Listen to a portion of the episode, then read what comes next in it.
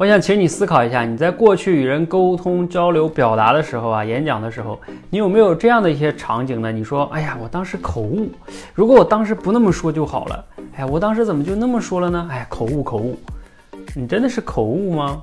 哈，今天晚上我们做这个健身分享会，我们的第五位同学哈，他叫羽同学，就羽毛的羽，他就说他有一次听我的这个短视频里讲到了，我们练口才应该先练口脑协调能力。或者说，换句话叫脱稿表达能力啊。他说这个口脑协调，他一听他就觉得，哎呀，我以前所谓的口误就是给自己找借口，根本就不是口误，就是自己的大脑跟嘴之间不协调嘛。所以你说了你不该说的话，说了一些错的话，二者之间不协调。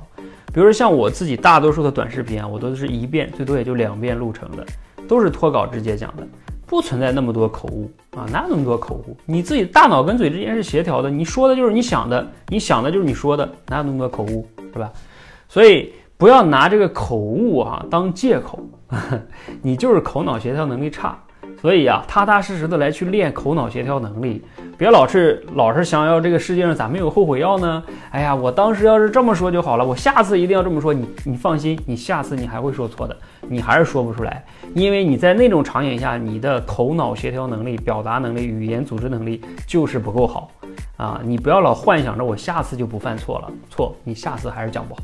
所以不是口误的问题，也不是你下次就能讲好的问题，是你的口脑协调能力、脱稿表达能力太差了。踏踏实实来刻意练习才是正道，知道吧？啊，你要像我们这个雨同学一样哈，他来之后，我们这踏踏实实练了三个月，他的基础真的挺不好的哈。他自己讲，他最开始啊去给领导汇报工作不敢啊，自己紧张的讲了几句就跑出来了。给同事说个事儿，他说能五句话说明，他可能三个词、五个词就说明白，就想赶快不想说。他的基础真的算是挺差的，哎，但是他三个月之后啊，今天你们有机会，你们可以听到他这个回放，那我觉得他讲的娓娓道来哈。所以啊，你们都是可以改变的啊！你要相信可以改变，但是呢，前提是方法要对，方向不对，努力白费。你方向对了，方法对了之后，你再能踏踏实实刻意练习啊，你们都是可以的。